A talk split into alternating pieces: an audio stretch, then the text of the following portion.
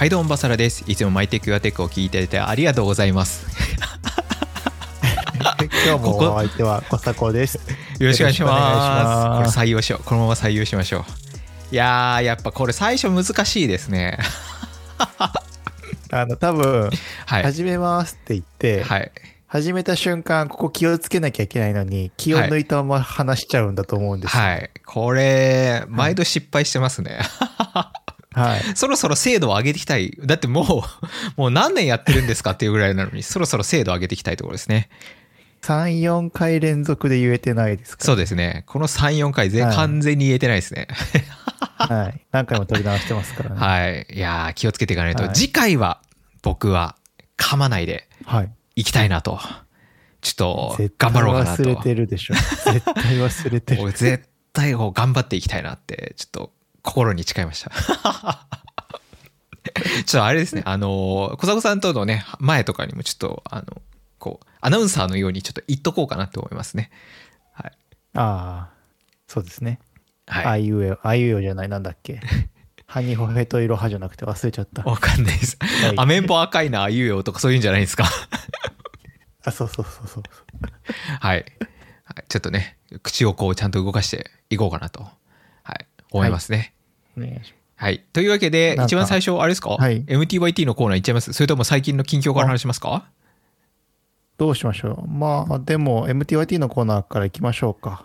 ?MTYT からいいですか？じゃあ、はいハッシュタグ MTYT のコーナーからいきましょうかね。はい。はい前回放送が第68回のデジタル中毒対策、私の散歩術というエピソードはい。に対する反応がいくつか返ってきてますね。はい。その前にこの MTYT コーナー一応言ってた方がいいんじゃないですか？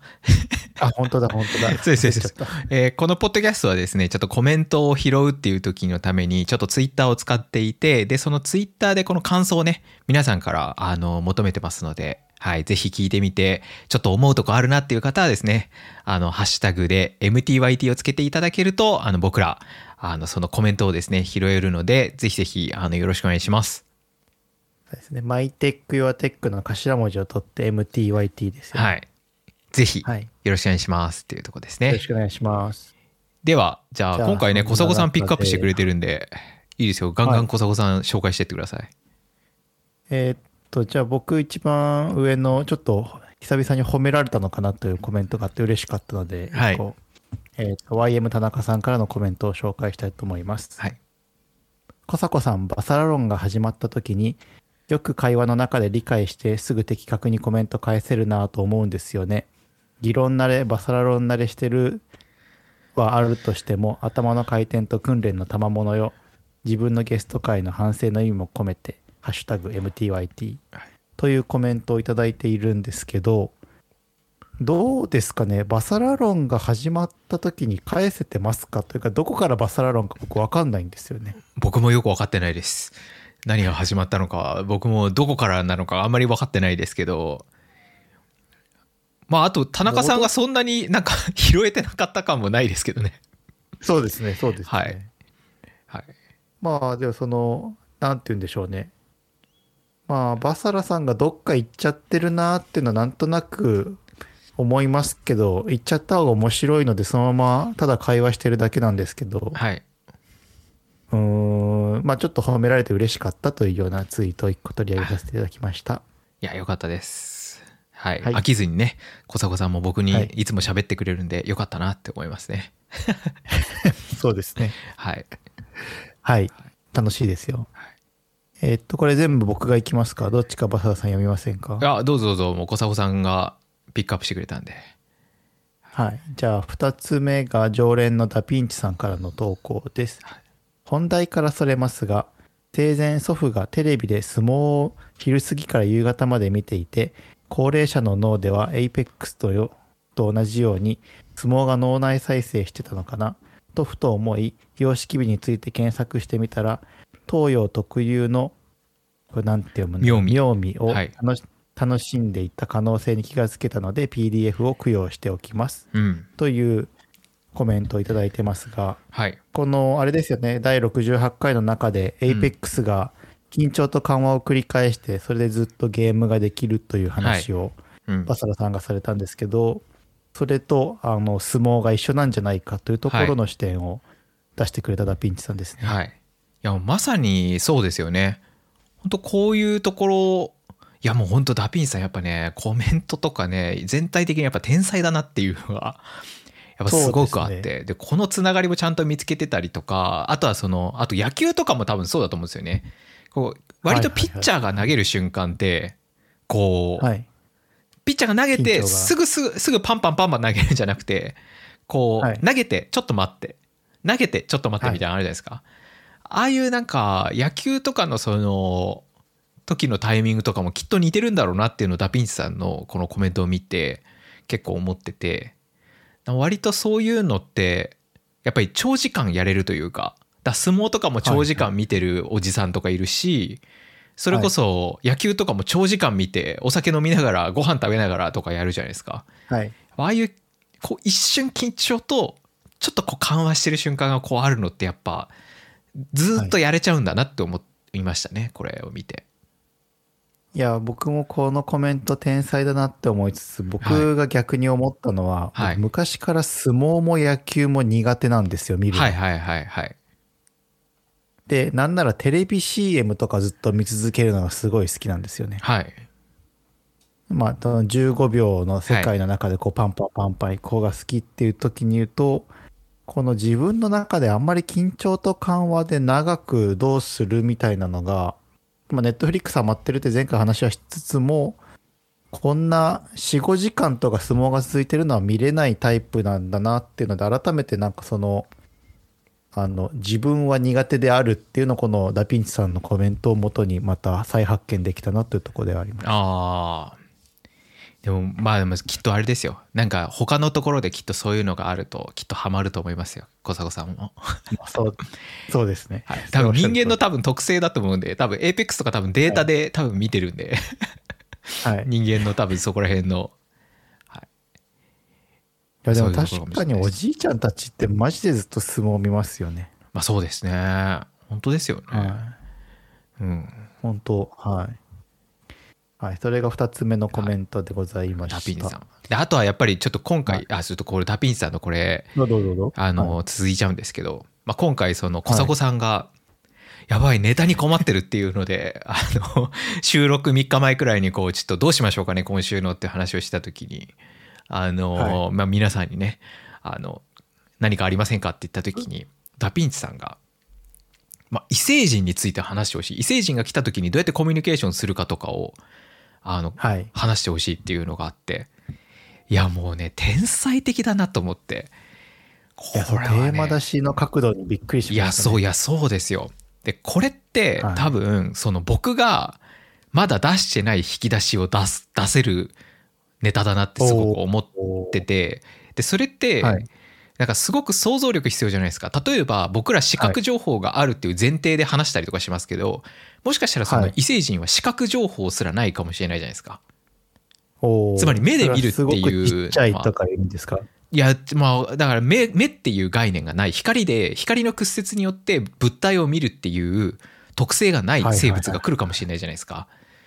なるほど。とかいろんな想像ができて、その、まあなんどうやってやるんだろうみたいなのが結構ワクワクする内容だなと思ってて。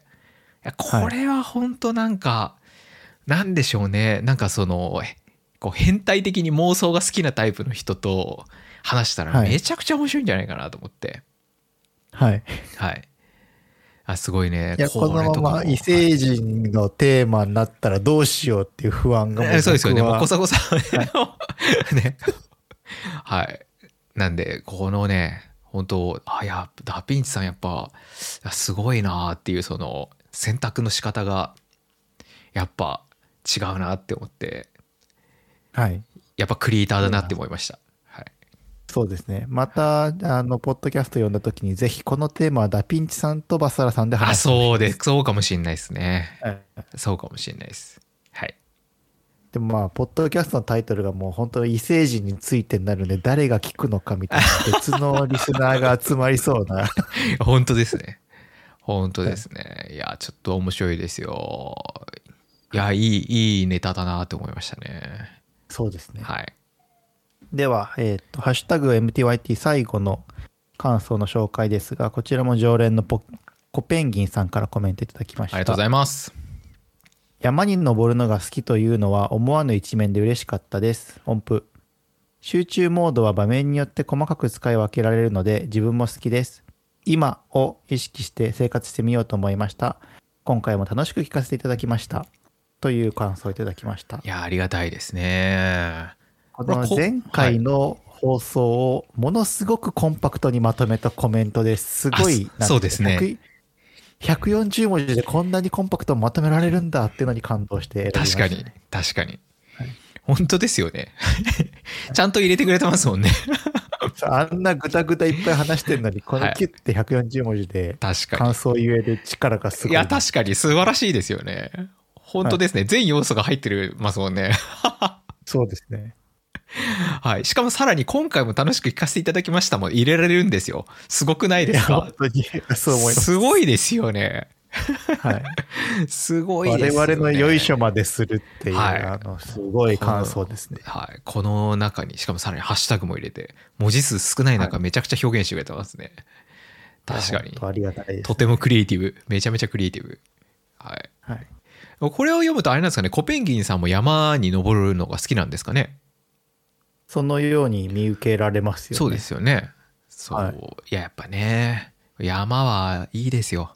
山はいいですよ。本当に。いいですか、うん。好きですね。本当この年になって、この年っていうか、だから、なんかちっちゃい頃あんなに登る機会があって、当時はすごい嫌いだったんですけど、ねえ、人の思考は変わるもんですよね。なんかその、前も言いましたけど、妻が昔山登りよくしてたっていう時に聞いてはて、面白いなと思ったのが、山登りの道具っていうのがすごい、なんて言うんでしょう、生きていく上で必要最低限、最小限だけど、本当に必須なものをカバンに入れるっていうスタイルが結構好きっていうのを妻が言ってて、はいはい。なんかその生きていく上で必要なものを逆算してこうカバンにパッキングしていくのって本当なんか僕はハマんなかったけど好きな人は好きなんだろうなっていうのすごいああ。わかりますね。そういうの。だからまあそういうパッキングの楽しさみたいなのもとか、も絶対ありますし、ははいい。僕一回やったのは、レッツノート持って、確か 富士山の一番上から着いたっていうのを会社の人たちに向けてライブ配信したことがあるのは覚えてますね。はい、かで富士山で別にそんなに大変じゃないので、はい、すはいそんなにそのひパッキングとか真似する人みたいになってるなそんな そんな感じですね、そんな感じで。ああ、覚えてますねそそ。結構前ですけど、もう7、8年とか、もう前の会社の頃の時代だったもんね。はい。えその配信っていうのはスマホのテザリングでいけるんですか？あ、それそれそれです。スマホのテザリングじゃなくて、ああの、昔のあれですね、あの、PC の USB に入れるやつです。はいはいはいはいはいガチャッとさせるはい。もうちょっとこれ多分し聞いてる方、あ、まあ聞いてる方年齢層 確か高かったんで知ってると思うんですけど、あの USB のとこに入れてね、ガチャってやる。はいはい。クロッシーでしたっけ？ですかねはい。とか、はいそういうやつだったと思いますね。ドコモの回線でやってたと思います。確か。ああなるほどはい。はい。はい、そんな感じで、はいえーっと、前回の第68回のデジタル中毒対策についての感想をたくさんいただきました。はい。皆様からの散歩術はなかったですね。そうですね。あの、今日ね、はいあの、昨日かな？まあ、昨日って言ってくれるいいのか、今日、あ、まあ、今日でいいのかな？今日の朝に、バンブーさんがね、はい。散歩の、散歩の仕方は真似できそうにないですがって書いてるんで、そうですね。はい。ねえ、はいい、や、でも今に集中しながら散歩するのいいですよ。同じルートで、あの、常に違うものを発見するっていう。今回はやります、そのエピソード。いやいやいや、もう、もう大丈夫です。もう、もう、もう多分あの、みんなねみんなついてってないかもしれないんで。はい。はい。はい、じゃあこんな感じで、ハッシュタグ MTYT のコーナーでした。はい。じゃあ、はい。ここからちょっと近況の話でもしますか？そうですね。はい。私からいいですか？はい。どうぞ。ついにはい。スマホ買い替えましたよ。いいですね。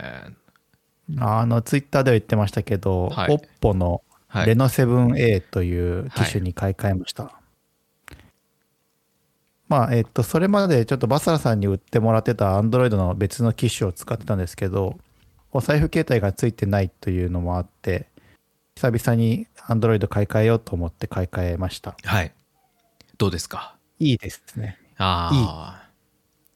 もういいね。もうやっぱ買い替えるといいですよね。なんかテンション上がりますよね、スマホって。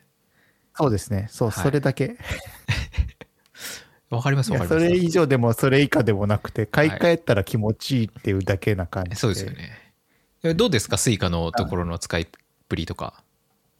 いや、それがですね、今までやっぱポケットに財布の中の Suica 入れて、ツイッター見ながら改札を通るっていうのにもう数年慣れちゃってるんで、はいはいはい。あの、駅の改札でツイッター見ながらポケットから改札、あの、定期出してピッてやろうとしてバタンって閉まるっていうのを、はいはいはいもうかれこれ10回以上繰り返して、マジっすか？中毒者ですね、やっぱりツイッターの。スマホをかざせない。はい。いやー、ちょっと中毒者ですね。でも、はい。別にやってても、だってかざしても反応しません？でも。しますよ、しますよ。はいなもうなんで、左手で携帯を持って右手でピッてやるという、体がね様式美に、そう、体が慣れちゃってるんで。はいはいはいはいはい。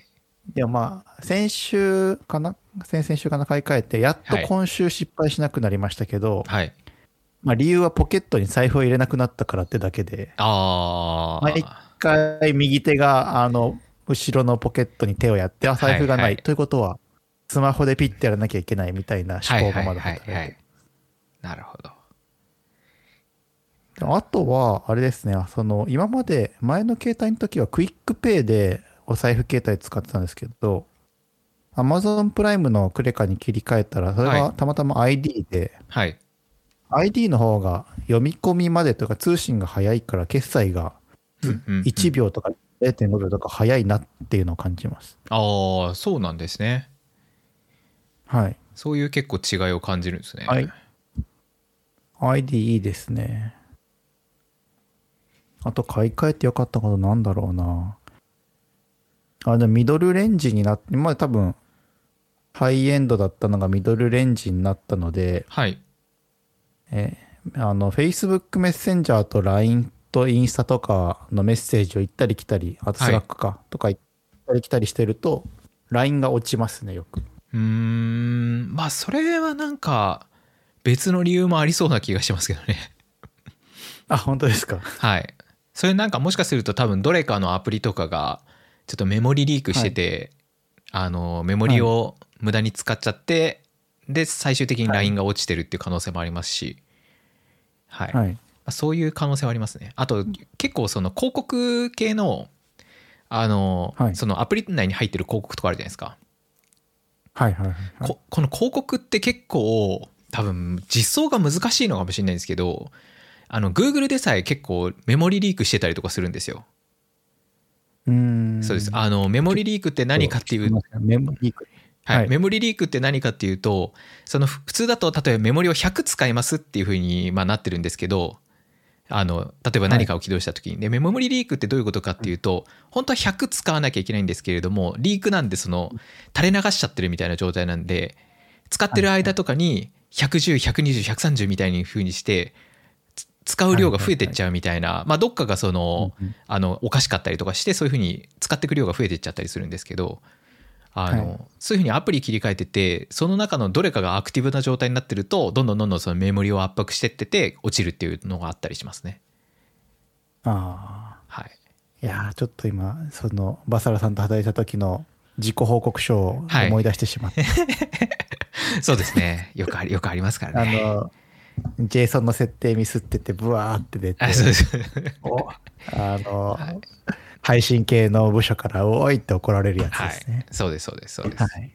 そうああ、なんですよなるほど。はい、まあでも確かにね、難しいですよね。最近広告もどんどん重くなってますからね、動そうです画とか。ねいやそうなんですよフラッシュじゃないや。えっと、なんだろう、動く広告とかもあったりしてそう動画の広告とかもあったりするんで、はい、あとは、OPPO にしてよかったなというか、まあ、OPPO にしてみるもんだなと思ったのが、OPPO ってどういう製品出してるんだろうと、OPPO AirPad が出るとか、はいはいはい出しますねあんまり気にし、ボッポというブランドに対して気にしてなかったのが気にするようになったみたいなところは、ちょっと自分の勉強としてもいいなとは思います。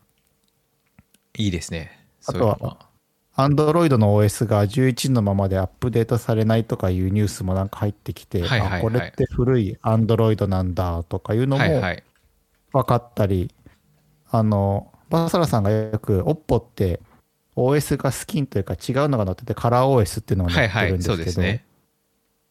カラー OS って何かっていうのが実感値として分かんなかったんですけど、あ、こういうアプリのこういう被せ方とかデザインってこれ被せてるんだなみたいなのも分かってきたので、まあそこも、なんて言うんでしょう、カラー OS 載ってるから良くないとかというよりは、それを実体験できるっていうのは結構、うんうんマイテックやテックをやってる身としても買い替えてよかったなって気がします。よかったですはい。はいはい。じゃあ続いてという。はい。あとはなんかガジェットを書いてるなと思ったんですよああ、そうですね。はい Kindle スクライブはいというのが出ますね。出ますねちょっと喋り続けたんで、Kindle スクライブとはっていうのをバサラさん 話してもらえはいますか？ああ、キンそうですね。Kindle スクライブは多分、多分このね、あの、ポッドキャスト聞いてる人は結構好きな人が多いんじゃないかなと思うんですけれども、まあ、e インクのディスプレイで、まあ、10インチぐらいの、あの、いわゆる Kindle と同じような、あの、感じの e インクのディスプレイで、えそこの上に書けるっていうような、あの、書くことがある専用のペンがついていて、まあ、書くことができるっていうような、まあ、ものですね。まあ、電子メモ帳みたいなところって言いますかね。電子ノートパッドが一番近いかもしれないですけど、はい、そういった製品ですね。僕は楽しみなんですよね。はい。ど、どのあたりが、どう楽しみだったんですか？まあ、そもそもリマーカブル1からはいああいう、なんでしょう、10インチぐらいのもので e インクにかけるみたいなのに興味があって、はい。でもリマーカブル1を YouTube のレビュー見てるとまだまだ速度がついてきてないなと思ってリマーカブル2が出てああそれ欲しいなと思ったけどなんか金額的に折り合いがつかないのと当時それで Kindle 買って Kindle 側で本が読めて Kindle と手書きの e インクメモ帳が2つあるのはさすがに億劫だなって思った時に Kindle と e インク手書き手帳が2つ合わさったのが出るってはいいうだけでテンションが上がるっていう感じです。ああ。なるほど。でも、そう、僕、この、あんまその興味が結構湧かなくて。はい。で、これ、興味が湧かない理由っていうのが、まず、あの、でかいなって思うんですよ。おー10インチが。10インチでかいでしょっていうのがあって、まあまあまあ、確かにね。でそのノートのサイズをもうちょっと考えてほしいんですけど ノートの、はいノートパッドのサイズとかノート用のサイズよりでかいって外人サイズだろっていう感じがすごいあるんですよね。まあ、あと、そうですね。僕も10インチで本を読みたいかって言われたら、それはノーなんです、そうですよね。あ8インチとか7インチぐらいがはい僕ちょうどいいと思ってて、そのメモ的な僕的に。わかる。はい。多分もしかしたら日本人だけの感覚なのかもしれないですけど、はい、大きさでいうベストガジェットはネクサス7なんですよ。はいはいはい。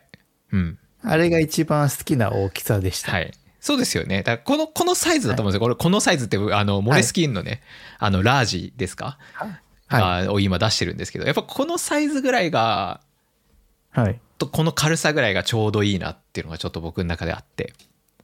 はい。で、Kindle スクライブは、まあ、でけえなっていう、でかいなっていうところが結構、はおっしゃる通り。はい。があっはい。たのと、あと、その、Kindle スクライブがちょっと高すぎると僕思ってて、うんうんうん。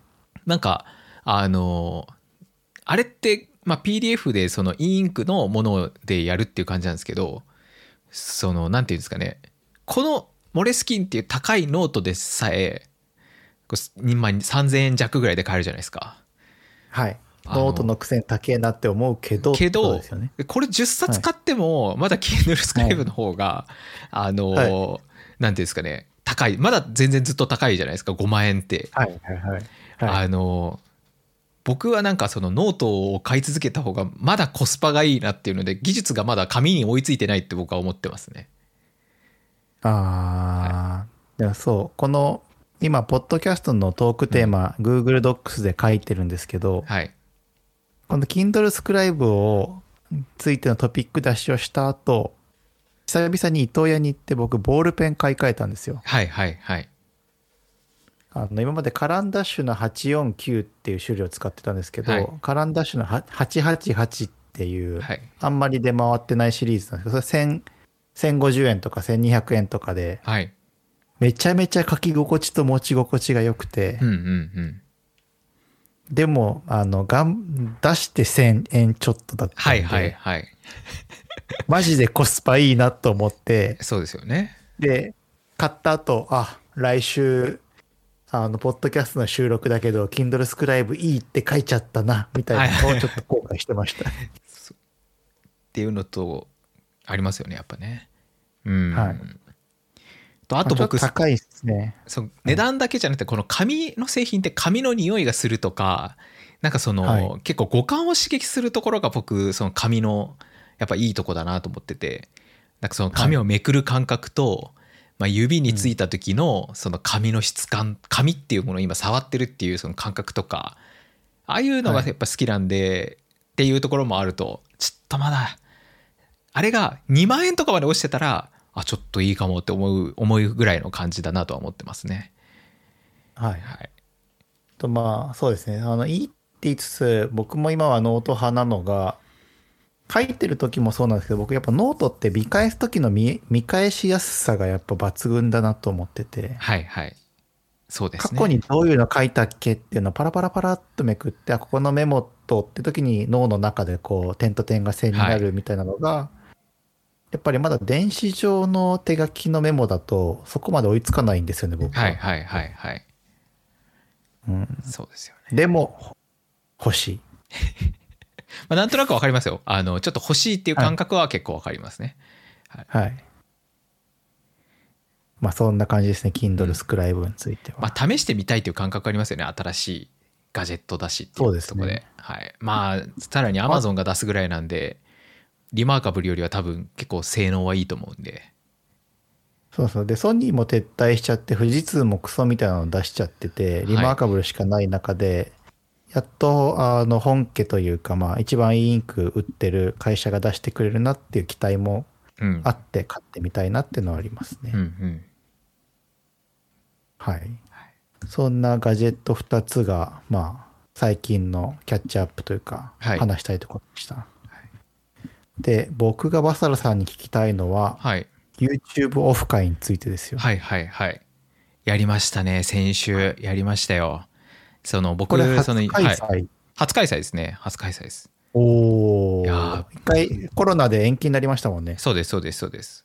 僕 YouTube でメンバーシップっていうねそのものをやっていてまあこれ聞いてる方メンバー YouTube 見てる人 多いと思うんですけど そう、はい。YouTube でメンバーシップっていうのをやっててそのメンバーシップの中で、まあ、ちょっと募ってはい。4人で飲んできましたね、はい、僕人生で初めてそのオフ会っていうものをまずそもそも僕行ったことないんですよ、そのオフ会はい。っていうの自体によ呼ばれたこともないですしあの、はあんまそういうのにやったことないですしであとそれを開催することもなかったので本当全部が初でしたね。はい。うん。えまずまあ東京いろんな場所あると思いますけど、はい。渋谷とか新宿とか池袋とかどこでやったんですか、あ新宿でやりましおお、た。はい、食べ食べ物は？まあ普通の居酒屋さんに行きましたね。えー。はい。まあ、なるべくその全ガヤガヤしたところに行こうかと思ってて。あのおー。1軒目は。っていうのもあのみんな喋んなかったらこうシーンとなっちゃうじゃないですか、なんかちょっとガヤガヤしたとこにした方がいいなと思ったんであの割とガヤガヤしてる居酒屋さんに行きましたね。あそこは計算していかれたんだ。あそうそうですそうですそうですそうですそうです。全員男性ですか？全員男性です。じゃあ3人が初対バサラさんと初対面だったと。そうですそうですそうです。でまあ他の人も他の人同士もみんな初対面みんな初対面ですね。あそうあそうかそうかそうです、そうですそうですそうです。みんな初対面でした。じゃあバサラという YouTuber を通してでしかつながってないそうです。4人が本当そういう感じです。そんな感じの感じでもうみんな全員バラバラの職業ですし。ただ年代はやっぱ年は結構近かったですねみんなさん、はい、あとコメント欄でみんなそれぞれなんとなく知ってるって感じですか？あそうですそうです。コメント欄でなんとなく知ってるっていうぐらいのつながりでしかなかったですね。あとはまあライブ配信とかでみんなコメントしますもんね。はいはい。それぐらいのつながりでした。うん。あーちょっとなんて言うんでしょう。ざっくりやってよかったですか？いややってよかったですね。なんかみんなそのなんでしょうね動画のこういうところがいいとかっていうのとかすごい褒めてくれますしなんか、はい。なんかみんなにすごい褒められててなんかありがたいなって思いました。生きててよかったなって思いました本当。いやあの終わった後ツイッターですごいテンション高いというかよかったって言っててよ楽しかったんだろういやすごいよかったですよ本当に。うん。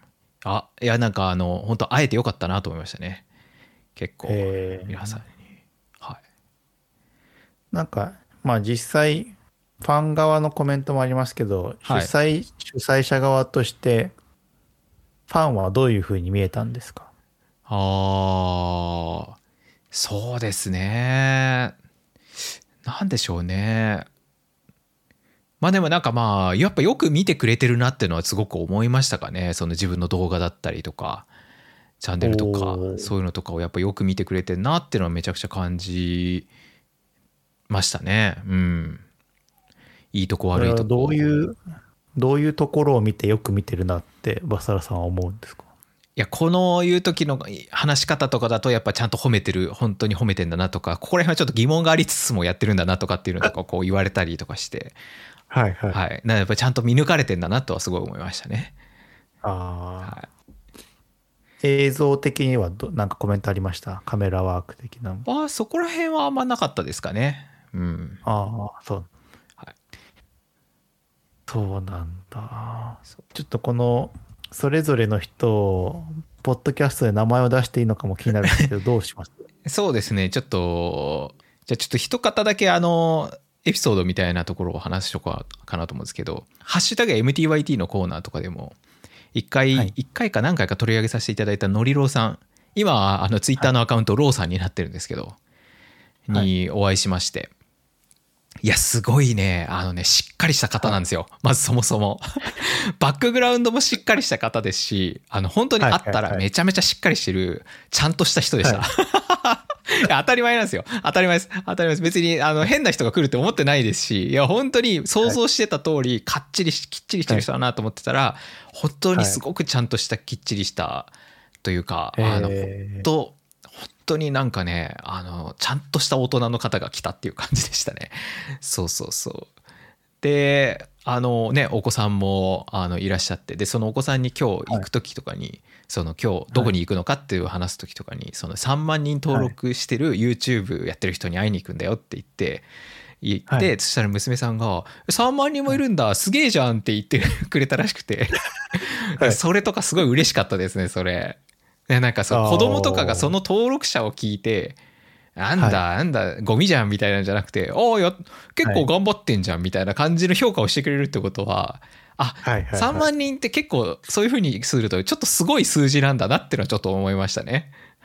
ああなるほど。そうですそうですそうです。っていうところとかだったりとかあとその3万人いやでもまだまだ3万人ですからねみたいなこと僕言うと3万人ってって言って、どこどこの会場だったらもういっぱいになっちゃいますよっていうのずっと言ってくれるんですよ。何々だったらもう埋まりますからねとかあ何々だったら入らないですよとかっていうのとかを毎回言ってくれるんですごい。そういうのとかすごい良かったですしあの、は動画が楽しいっていうのを本当に10分に1回くらいあの動画がいいっていうのとかをこう10分に1回くらい言ってくれるんでいやはい。良かったなと思いますね。えそのじゃあ居酒屋結局居酒屋でガヤガヤした方がいいんじゃないかっていうのは、まあ、心配しすぎだったってことですか？あそうですね。結構結果的的には結構もうすごい盛り上がりましたね。めちゃめちゃ盛り上がりました。はい、で結局あれですから僕ら2軒目まで行ってるんで。やっぱりそうですよね。2次会まで行ってあの結局6時から始めて11時ちょっとぐらいまで、はい、長やってたんでだから5時間くらいそうです飲んで喋ってましたねえどうしても話す割合としてはバッサラさんが多くなっちゃうんですか？それとも意外とみんな均等に喋るもんなんですか？意外と皆さん結構喋ってました。はい。ああいいいい回ですね本当、多分質問とかも多かったと思うんですよ。ああの時のあれはどうだったんですかとかっていうのは結構多かったりしたんで、質問も結構多かったんで、割と僕が答えるっていう方が多かったですね。はあ、はいいい。な、うん。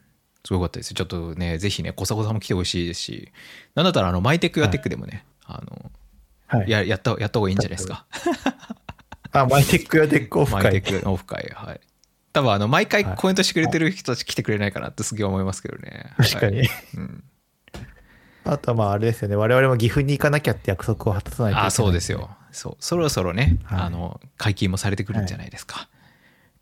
はい。そうです、ね。小迫さんのあ新しい車で。そうね。ちょっと話すと長いから今日はそこはカットでいきましょう。はい。で、あとちょっと一つじゃあ言って言っておきたかったのが、あどうぞ。多分はい。今日これ聞いてくれてるかわかんないですけど、あの、僕ね、あの、その日、結構後半、あの、ペース落としていろんなもの食べなかったんですけど、なんかもしかするとこういう、なんか後半がもつ焼き屋さんに行ったんで、なんかもしかしたら僕、もつが苦手なのかなってちょっと思われちゃったかもしれないかったんですけど、はい。けど、僕実はその次の日健康診断だったんですよ。そもそもお酒飲んじゃいけないし、ね、はい。あの9時以降食べちゃいけないっていうのがあったんで、ちょっとさすがに10時ぐらいにちょっとあのももつ焼き食べるのやばいなって思ったんであ食べなかったんですよ。なるほど。だからなんかあもつ苦手なのかなってちょっと思われないでほしいっていうのをちょっとこの場で言っておきたいっていうね。はい。ってところだったんですけど。元医療機関勤めとしてははい。マジでやめて。先日。でもあの結果良好でしたよ。結果良好でした。はい。もうあの胃カメラも飲みましたけど胃が綺麗ですねって言われたから。はい。ああ、だったんで何の問題もなかったです、はい、なんかでもあれですよね。確か前日とかにお酒飲むとなんか怪我しやすいんでしたっけ？あの胃カメラって。ああ、どうなんでもお酒の方は多分血液検査の値の方なんじゃないですかね。カメラは普通に食べ物が残っちゃってて、うんうん。あの、良くないからってぐらいで。あとね、バリウムじゃなくてぜひね、胃カメラを皆さんね、はい。試してほしいですね。その、胃がんのリスクとしては。はい。そんな感じですね。いやー割と前半で結構いっぱい喋っちゃいましたね。はい。全然メインテーマに行かないけど、はい。今日はメインテーマ言っていいですか？メインテーマいきましょうか。前々回かな、アンドロイド会の時に本当は喋る予定で、僕がアンドロイドについて聞きたくなっちゃったんで、ボツになっちゃったテーマでもう一回復活した日本のテロップ文化についてはいを今日のメインテーマで話していけたらなと思います。はいぜひテロップって何ですか、わさらさん？テロップあの動画のところの下に出てるあれですね字幕ですよねなんかあの、日本のテロップというか、まあテロップってあれ縁取りしてありますよね、ほとんどの文字って。まあ視認性を上げるために縁取りしてますね日本のやつは。はい。はい。でまあそもそもなんでテロップが気になったかっていうと夏に自分の会社で展示会をやった時に縦型動画で TikTok 風の縦型動画っぽくして、まあはい。結構評判が良かったんですけどはい。その時日本の TikTok 調べてたらまあ文字が多いというかはい。ジェジェットカットというかパッパッパってカットのに全部文字が入っててしかも文字の場所を動かさない方が TikTok 的にはいいとかまあいろいろあったりする中でなんでこんなに日本って文字入れるの好きなんだろうっていう純粋に疑問が湧いたのが一つ。はいはい。ああとは最近 YouTube とインスタであのバヤシさんってはい。肉とかドンって焼いはい。てチャッチャッチャッチャッって切ってはい。ハンバーガーみたいなの食べる人ご存知ですか、はい。僕嫌いですね。バヤシさんあそうなんです、はいはい。僕めちゃくちゃ嫌いです。はい。バヤシさん見てて、まあ逆にあの人はリズム感とあれで勝負してテロップ入れないなとかいうのを見ながらうーんやっぱこれは日本特有の文化なのかなっていうのをちょっと一回バッサルさんと話してみたかったっていうのがこのテーマを選んだ理由です。うんうん。そうですね。まあこのテロップがこれだけ好きなのは多分、はい。まあ韓国も割と似てんのかもしれないなとは思いますね。確かに日ね確か本語と韓国と、まあ、中国語はそこまで見ないんですよ。なんでやっぱりはい。日本語と韓国、まあ韓国語と日本語って音が近いものも多いじゃないですか。はい。やっぱそういう特性のある言語なんでしょうねそういう2つが。うん。うん。っていうところが大きいですね僕、そこまで英語のヒ,、ヒアリング得意じゃないんですけど、バサラさんそこそこバイリンガルと両方いけると思うんですけど、日本語の方が聞きにくいですか？英語より。日本語の方がそのあれですね。そうですね。聞き取りづらいっすね、うん。あ聞き取りづらいしあの分かりづらいですよね。日本語のそのそもそもなんですけどこうのっぺりしてるじゃないですか。ー抑揚がない。はい、アクセントもないし、なんかどこでテーマを変えたいのかっていうのとかって、あのおー言い方によるんですけど下手な人が言うと、あのよくわかんないですよね。はいはい。はい、なんでなんかそこら辺のなんでしょうねどこでテーマが切り替わったのか分かりづらいっていうのがありますよね。なんか例えばその、うんなんとかかんとかで「しかし!」とかっていうふうに言えば分かるんですよ日本語でも。はいでそれ今なんかあのわざわざそうちょっと僕言っただけなんですけど英語って、はいあのやっぱそういうふうに場面を切り替わる瞬間にアクセントが強くなるとかっていう他の言語ってやっぱりすごくそういうとこがあって、はいあの全体の言葉の流れの中の細かい単語は分かんなくてもはい。あの今話は変わったんだなとかっていうことが分かるんですよね。まあ、あの、英語で言う by the way って本当に by the way 感がありますよそうですよね。そうあの、きここで文脈切り替わったとか、はい however とかもすごい、なんて言うんでしょう。あここで逆説入ったなっていうのが、そうなんですよまあ、素人でもわかるぐらい、そうなんですよあ。の切り替わったなって切感じり替わるっていうんで論理の明確性ってすごくあるんですけど日本語って論理が非常にめ不明確なんですよね。はい。はい、そうなんですよで結局あの英語って動詞とその目的語だったりっていうことが分かればヒアリングってなん、正直とわ問題なくできると思うんですよ。うん。あのはい。動詞と目的語だけ分かってでその横にあるそのじゃあそこで論理的に変わる瞬間さえ分かればあのはい。他の細かいそのニュアンスだったりっていうのは分かんなくても英語とかって通じると思うんですけど日本語って結構割と全ワード知らないと難しいよなっていうのはありますね。まあ確かに僕もそのガジェット系 YouTuber ってすごい聞きやすいなと思うのがはい、MKBHD と Dave2D とかは本当にはい、なんて言うんでしょうね。全部わかんなくても言ってる意味結構わかりますよね。うんうん。そうですそうですそうです。あと Matt D'Avella とかも67割しかわかんないけどまあ大体意味わかるなって感じですけど、逆に Unbox Therapy とかは僕よくわかんないなって感ああそう Unbox Therapy とか結構喋り方にラップ感があるんで結構難しい、聞き取りは難しいなとは思いますねあれは。そのリズム感を取れないと。じ。そうリズムを出すためにワードのチョイスもちょっと多分変えます変えます変えまもすですよね。うん。そこがい general な word choice じゃない分やっぱり MKBHD とかよりは聞き取れないなって感じはします。っていうのででまあ、今挙げた方々、誰もテロップ入ってないので、はい。そう思うとやっぱ、うん。ね、トップ YouTuber はい。ヒカキンとかとトップ、まあ、ガジェット系じゃないけど、まあ、彼らのテロップ数を見ると、えらい違いだなとは思いますよね。そうですね。なんでそういう音的な違いがまず一個あるかなっていう風なのがあの、はい。一つあってであとは、はい。えっとまず同じ音でもあの意味が複数あるものってめちゃめちゃ多いじゃないですかはい。はい橋、なん橋か、橋。そうですそうですそうですそういう風な感じで同じやつでも、あの何の話してるのかっていうのが分かんない、はい分かんないことがあるんでそれは漢字で明確化しないといけなかったりするんですよね。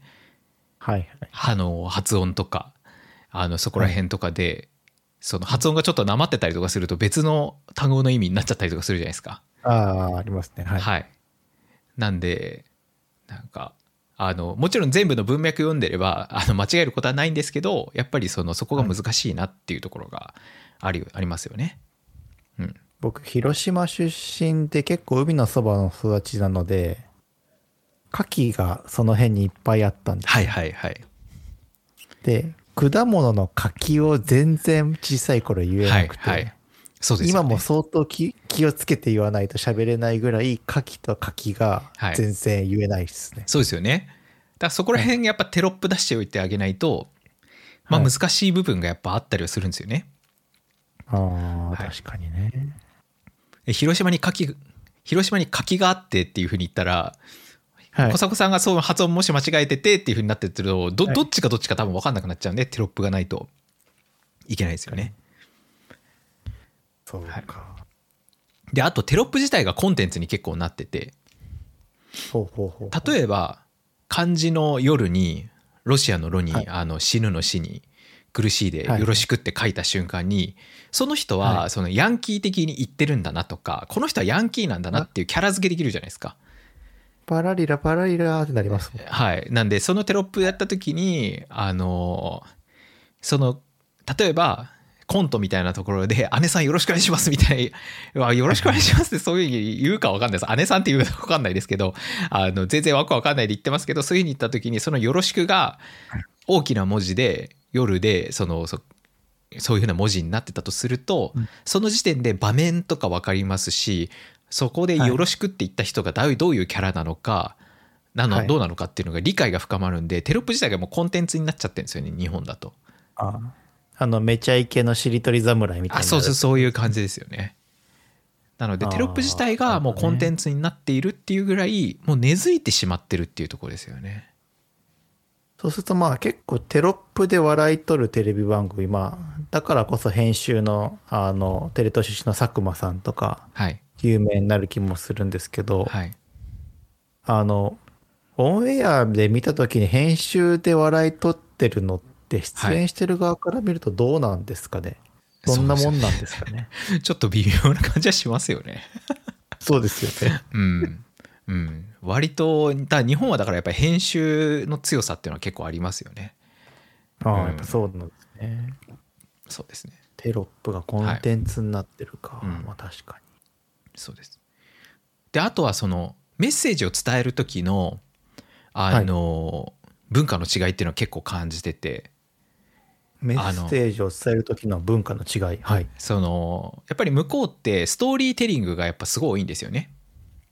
うんうん。何かを紹介する時に自分の中でのあったエピソードを話しながらそれについて分かってもらう。で僕はい前に要所の話しましたけど、要所って例えば多いじゃないですか。でもそれってはいストーリーを話して分かってもらいたいんですよ。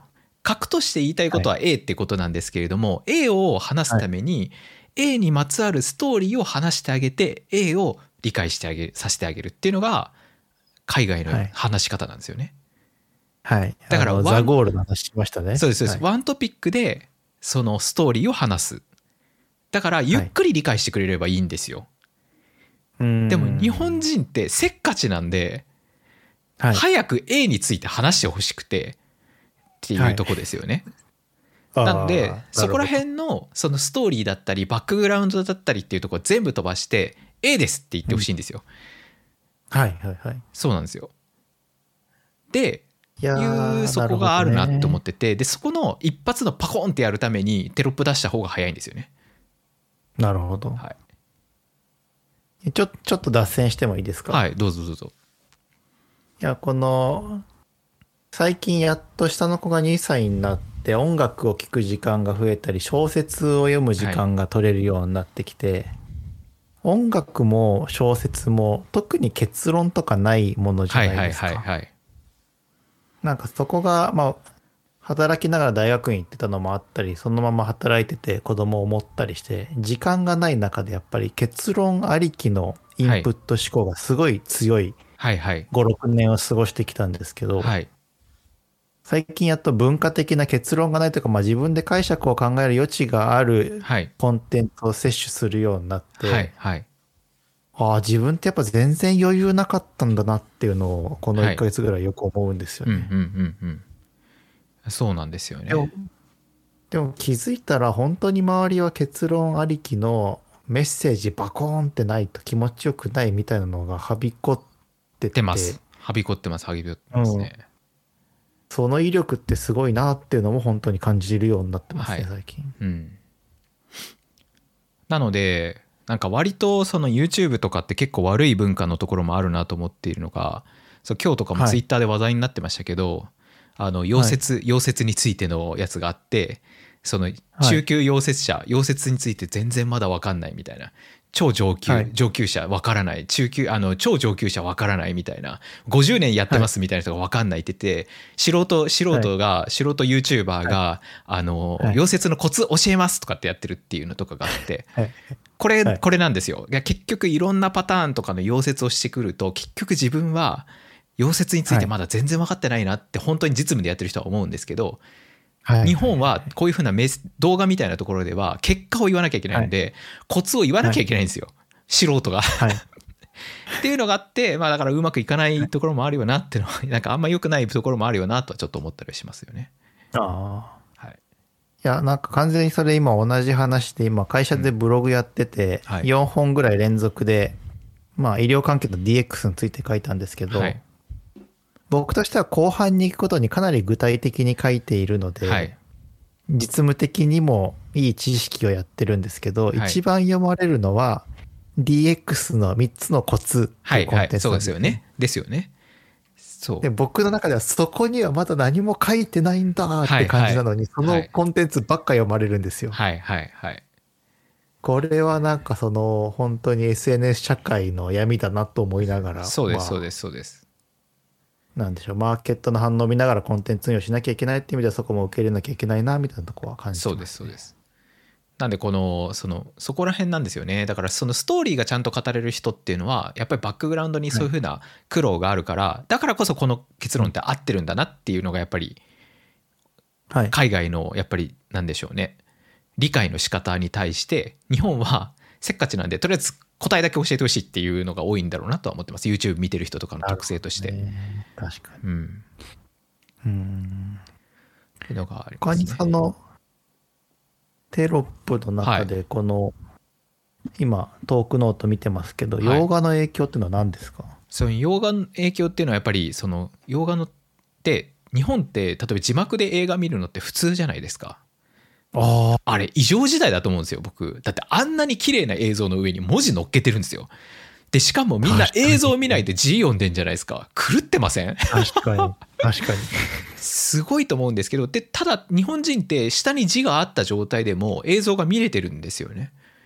はいはいはいはい、はい、はい。だからすごく得意なそのなんでしょう能力を多分日本人って持っていて。はい。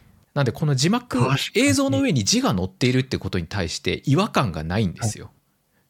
ないね。はいないですね。そうなんですよ。なのでで映画は、まあ、あの上質なんで白黒白白い文字でしかないんですけれどもなんではいバラエティはピンクとかいろんな色を使うっていう風な感じでそもそも映像に文字が載ってるってことに対して違和感がない人種だと思うんですよ日本人うって。確かに。はいまあ、最近007に字幕載ってるとちょっとイライラするようになってきましたけど、はい。まあ別に恋愛映画とかだとあんま気にならないですもん。そうですそうですそうです。でも本当はあれ撮ってる人ってあの字幕載ってるところとか嫌だと思いますよ。確かに確かに。作ってる方そうですね。は、作ってる方は嫌ですよあれ乗っけるの。気にしたことなかったですけど異常ですね確かに。そうです異常ですよ。そう逆にだってあの邦画日本の映画で全部字幕載ってたら嫌ですもんね。そうですね嫌ですねはい。そうなんですよそうか。確かにな。確かにあの「シン・ゴジラ」で石原さとみが英語バーって喋るときに字幕出るのもはい映画のこのコンテクストの中では結構違和感でしたもんね。うんうんそうですそうですなのでどんなものに対してもやっぱり文字が載ってるってことに対して日本人はあんまりそう違和感はな,、はい。ないかなとは思ってますね。いや、この視点はなかった。はい。はい。であとはやっぱり生活様式の違いっていう風なの書いてるのはこれはもうよく言われてることですけどやっぱり電車でやっぱり動画見てる人が多いのであの音が鳴らせないとか、まあ、今は Bluetooth のねあはい。のイヤホンとかが流行ったんであれですけど昔そういうのがなかった時とかは割とそのなんでしょうワンセグ携帯とかあったじゃないですか。ありましたね。ですよね。でワンセグ携帯についてたのが確かそのどっかのタイミングでその自動翻訳じゃないですけど自動テロップ機能とかついたのついたんですよね。えーあ、そうなんですね。はい。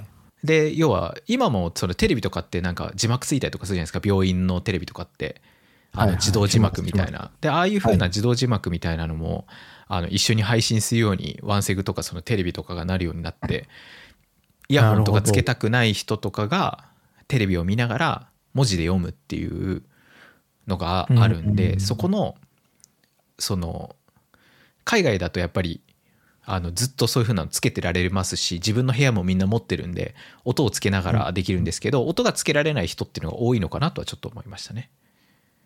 ああ、は本当にバッサラさん何でもいろんな見解というかいろんな視点を持ってるな。でここの生活様式の違いってところで違いが実はなくなってるところが一部あって。はい。それが TikTok なんですよね。おでそのショート系動画なんですけどショート系動画海外のアメリカ人のやつも見てほしいんですけどはい。テロップ入ってるんですよ。あーなんかこの車が事故る時みたいな解説っぽいのが入ってるってはい。とかあとあの MKBHD のあの TikTok とかもあのテロップ入ってるんですよ。はいえー、そうなんですそうなんです。でこれは僕なんでかっていうとそもそもアメリカ人は多分 YouTube とかを PC とかあと大きなテレビとかで見てたりとかしてた可能性があるんですよね、はい自分の部屋で。わざわざスマートフォンでもまあ見てたとは思うんですけど、み見てるとはあうんんあんですけど多分 TikTok とかってもっと短い時間で見れるんで家族の前で見てたりとかすると思うんですよ。そのお父さんでも彼彼氏でも彼女でもはいはいはい。同じ部屋でちょろっとした瞬間に見るっていうのが多分 TikTok ではいはいはい。YouTube は多分自分の部屋で見るみたいなのとかだったりみたいな感じがその人前で見るっていうのがアメリカ人にも多分できたんですよ。生活様式に。なるほど。なので MKBHD にも今テロップが入ってんじゃないかなって僕は読んでるってとこですね。ああじゃあまあ音声オフにしたままそのショート動画のを見てて。をそうですそれで見ててお母さんに今日どうだったの？って言われながら、はい。い、やなんか学校でなんとかかんとかだけどって言いつつ手元でテロップ付きの動画を見てるってそうですそうですそうですそうですそうですそうです。ああそうか面白いその見解がっていうのがあるんで You- YouTube はないんですけどなぜだか縦型に乗ると海外でもちょっと文字が増えるんですよね。全部が入れてるわけじゃないんですけどちょっと増えるんですよ。はい。うん、なるほど。はすごいあれだなとは思なんかその Tik- 最近 TikTok を見ててう。はいなんかまあうちの僕が見てるとうちの子がこう覗いてくるんでまあ一緒にダンス動画とか見たりするんですけどはいあの若い女の子とか女子高生たちが結構真剣にダンスしてるのあげてたりするじゃないですか、はいはいはい上げてますね。ああいうのはなんか逆に健全になったなというかみんなで学校で制服着てピシッと踊ってるっていうのを想像するとはいそれはそれで青春でいいなというかあの、うんうんなんて言うんでしょう若者の憂さ晴らしとしてはい TikTok がいい方向に向いてる部分もあるなっていうのは最近思いますね。そうですね。そこはあると思いますね。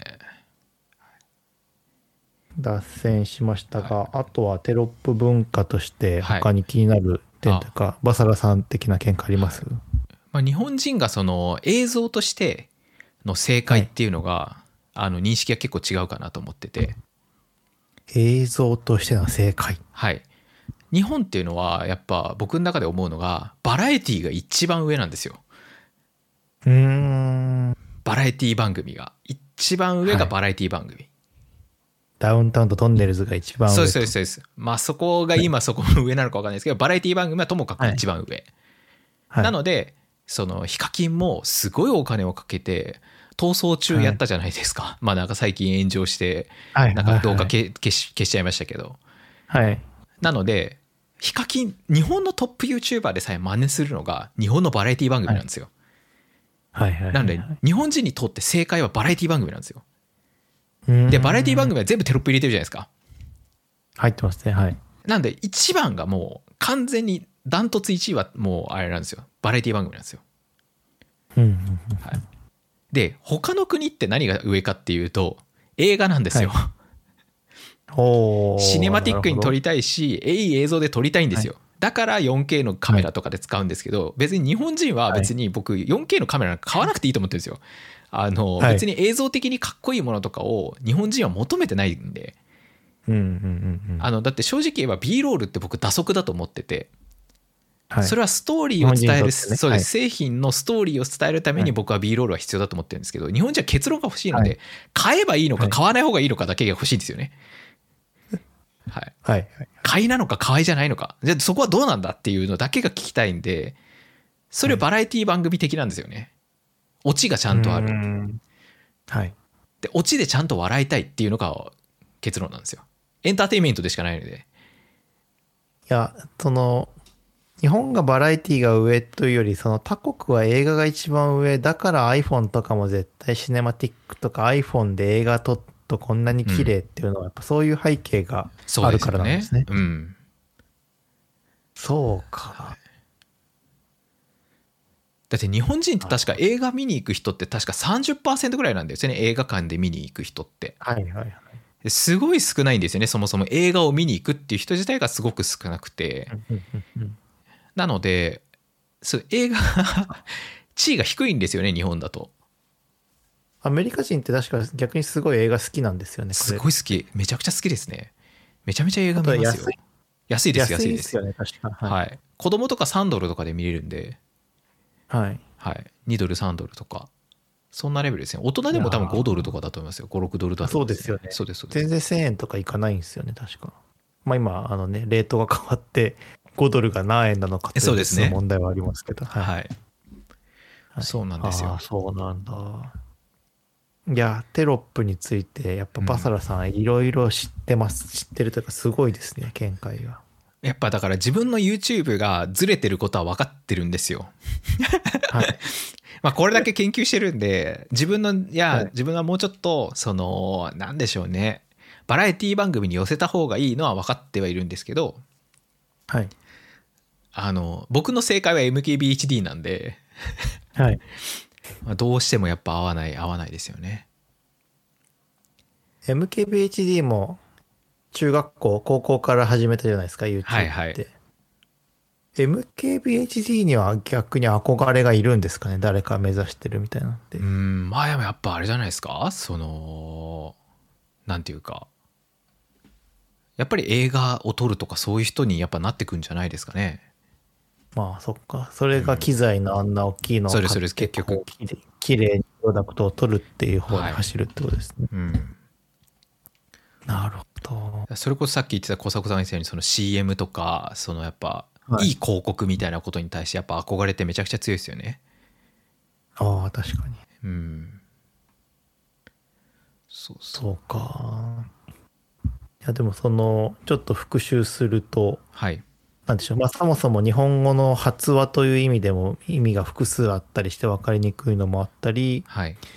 テロップがコンテンツ化してたりとか、はい。あとはまあ僕がアハ体験というかそうなのって思ったのは洋画のそもそも翻訳の字幕が下にあるとかはい。あとは結論が先に欲しい日本人の性格はい。あとは電車の中で何？あのワンセグのチューナーとかで見やすいように文字が入るようになったりとかはい。バラエティ番組至上主義な日本みたいなところがテロップ文化につながってるんじゃないかというお話でしたね。そうですね。いや、面白かった。面白い。あ、本当ですか？よかったです。でもまあ、その中でバサラさんはアメリカ式 YouTuber を目指して YouTube を始めたので、はい。なかなかこのバラエティというかテロップに対する葛藤を、まあ、この3、4年戦いそうです続けてる。ね。はい。まあ、僕なりにその折衷案的に入れてるんですけどね、なんか、はね、どうでしょうね。なんか、難しいなと思ってますね。僕の YouTube によく出てくるのが渡辺何さんだったっけ、和正さん。渡辺はいはい。渡辺和正さん。あの人とかって入れてますっけ？あ僕あの日本の YouTuber は見ないようにしてるんで。そうだ、見ないんだ。そうですそうだですそうですそうです。だ瀬戸さんとかも全部は入れてないですよね。でも瀬戸さんってやっぱり文字遊びがうまいですよね。そのドカーンってやった時とかの文字のエフェクトとかもやっぱりすごいんで、あうまいうまいですよね。そんな、じゃあ、そろそろ結構話して1時間ぐらい経ちますけど、テロップ文化について、はいバサラさん、最後に言い残す、言い言い残したことはないですか？いや、まあ特にはもうないんでもうあのこういう風な違いがやっぱあるんでまあそのやっぱりなんでしょうね。テロップ自体が僕は悪いものではないかなとは思ってるんですけど、うん。はい。まあやっぱり僕が一番やっぱり課題かなと思ってるのはやっぱりその日本人の美のセンスっていうのがうん。非常に高い国民性にもかかわらず動画に関してはバラエティで止まってるのはなぜなんだろうとか例えば料理とかって日本って僕間違いなく一番綺麗だと思いますしうん。建物もいやヨーロッパも綺麗なんですけどやっぱり日本の建物もその日本らしさのある美しさってめっちゃあるじゃないですか。ありますね。はい。で風景の美しさとかもあんのになぜだかテレビだけはちょっと毒々しい色とか使いますよねその独特なそのショッキングピンクみたいなのとか、はいすごい色のものとかあるじゃないですか。でもで海外とか行くと結構その食べ物とかにもその緑の食べ物緑って言ってもそのはい。はい。本当にグリーンですよね。はい。とか青い食べ物とかなんか着色すごいしてる食べ物とかってめちゃくちゃ売ってるんですけど。グミとかの色がそもそもおかしい色そうですそうそうです。おかしい色してるっていう感じなのに。で日本の人ってそういうのとかをケミカルな色はすごい抜いてやっぱり食べ物は素材の色がある方が美しいっていうスタンスで生きてるじゃないですか。はいはい。まあ、だって日本のコーラグミでさえ美味しそうですもんね。そうですそうです。はい。それに比べてテレビとかやっぱりああいうふうな編集だったりとか加工とかが好きなのはやっぱりそのうーん。ちょっと不思議不思議だなとは思うところはありますよね。確かに突然新宿の繁華街みたいになっちゃいますよね、テレビの中そうですそうでですそうです。確かにね。面白いな。はいというわけで今日はねちょっと前半で割となんかあの近況のね報告。やっぱ1ヶ月に1回 また1ヶ月に1回収録ペースになっちゃってるんでね。あ、そうですね。なんかあれやっぱねちょっと最近の近況をちょっと話すとかねちょっと面白かったりとかするんで、はい。ちょっと前半が長くなっちゃいましたけど、ちょっとテロップ文化についてもねあの楽しんで聞いていただければなというふうに思いますし、あとはあの、はい。最初にでも話した通りね「あのハッシュタグ #MTYT」で今回の感想も言っていただけると、はい。僕らの本当モチベーションにつながるのでいや本当あの、今年始めてよかったことの第一位に入りそうですよねこの「ハッシュタグ #MTYT」であ の感想を言言ってくれ。れっていうのって結構そう割とね本当いいいいなと思いました。しかも今はい回、その2日前になって、バサラさんが僕がネタないよっていうのをつぶやいて、僕も、僕も、はいえ、あの、マイテックやテックのアカウントでリツイートしたじゃないですか。はいはい。思ったより皆さんネタ上げてくださってすごいなってそう思ました。ないんですよ。いや逆に言うとあれやっぱ一個一個やってもいいんじゃないかっていうレベルで結構みんな良かったですよね皆さんね。そうですね。うん今回上げていただいたネタはちょっと別で保管しといて、はい。そうですね。小出しにしていきたい小出しぐらいいにしていきたいぐらにいでしたよね。はい。はい。のでねちょっと本当はありがたいんで、ちょっとこれからもちょっとこのこの技使っていこうかって思いましたね。そうですね。思いました。ネタがなかったらやっていくっていうやつでやっていこうかなと。逆にこれを使うとというか、この溜まったのを使うんだったら、はい。月1じゃなくても2週間に1回とかでもはい話すテーマがポンポンある気がします、そうですね。いや、本当にだから皆さんありがとうございました、本当。はい。非常に助かりましたといますとこですね。というわけで、皆さん次のエピソードで、バイババイバーイ。